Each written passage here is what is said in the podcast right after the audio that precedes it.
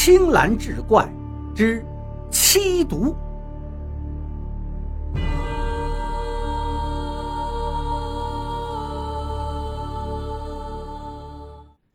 今天说的这个故事呢，是王师傅听来的，跟他本身没什么关系，而是跟上面故事说的顶神有关系。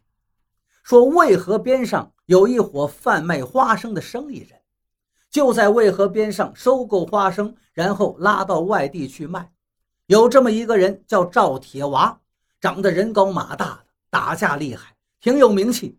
初中毕业后就被这伙人叫去押车了。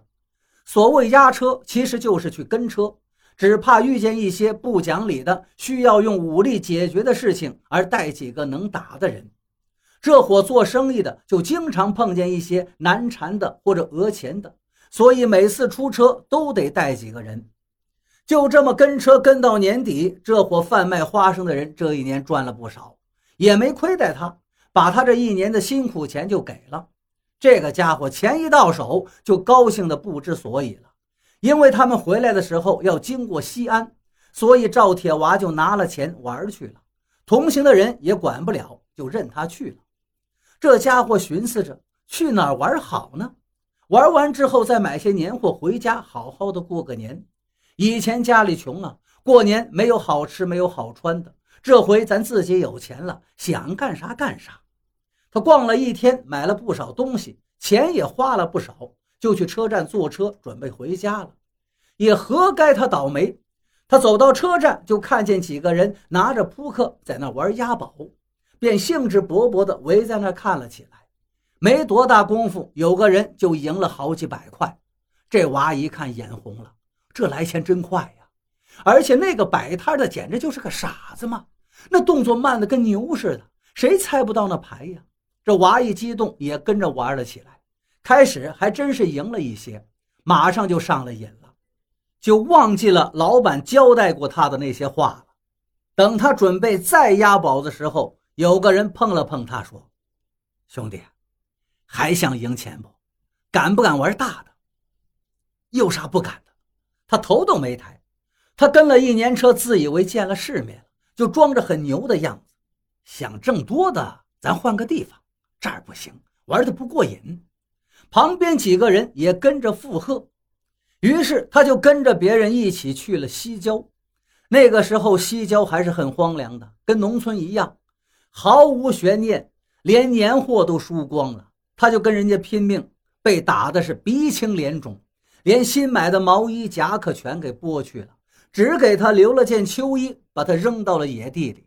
就这样，大晚上的，这可是年根儿啊，乌漆巴黑的，不知道方向，又冷又怕，他只能拼命往有灯的地方跑。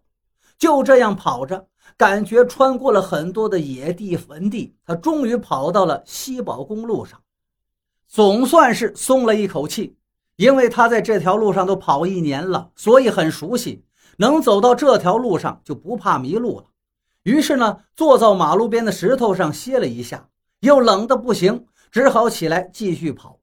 没走几步，就发现前边有个白色的东西，他心想：要是件衣服该多好啊！等跑到跟前，捡起来一看呢，还真是件衣服，很厚，雪白雪白的，夜色都掩盖不住。当时把他激动的，差点跪下感谢老天爷了。二话不说，先穿上吧。终于感觉到什么叫做暖和了。一路上没车，他就这样走走跑跑，等天明了才到家。一到家是倒头就睡。他家人很奇怪。你从哪儿买了件这么白的衣服？而且这个白有些不正常啊！但是呢，也没多想，他这一睡就睡到第二天的早晨。起来之后，怪事发生了，他谁也不认识了。拉住他爸让叫他爷，拉住他妈让叫自己叔，非说自己是别的地方的人，自己要回去，不要在这儿待着。总之一句话，这人是疯了。这可把家里人急坏了。赶紧先用绳子把他捆起来，再想办法吧。他爹妈也是比较迷信的，首先就想到这肯定是什么怪处了，压根就没想到要送去医院。于是就找村里的顶神。顶神来了一瞧，就问他：“你这衣服是从哪儿来的？”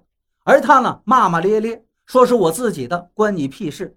你少动我的衣服，这就是我的。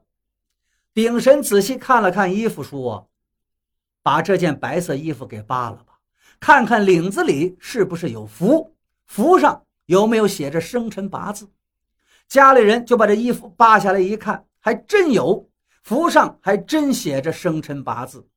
鼎身拿过符一看，这就对了，他这是减煞。这衣服被人用过法了，衣服里边有人的魂魄，这是害人的法术啊！你家娃穿上了，就让他上身了。你们呀，把这衣服叠好，找个石头压住，晚上十一点之后我过来给你治。他家人赶紧照办。说也奇怪，这衣服一被石头压住，他儿子就乖乖的睡下，不闹腾了。晚上顶神又来了。安好神位之后，念了一大堆听不懂的话，然后拿起衣服放到火上去烧。诡异的事情发生了，这衣服非但没有起火，而是化成了水。开始时候是一滴一滴的，不到半分钟，整个衣服就化作了地上的一滩水。成了，顶神长出一口气，说：“三天别出门，晚上再给孩子叫叫魂就行了。”三天之后，赵铁娃真好了，还跟从前一样活蹦乱跳。不过他是从此再不敢捡东西了，尤其是白色的衣服。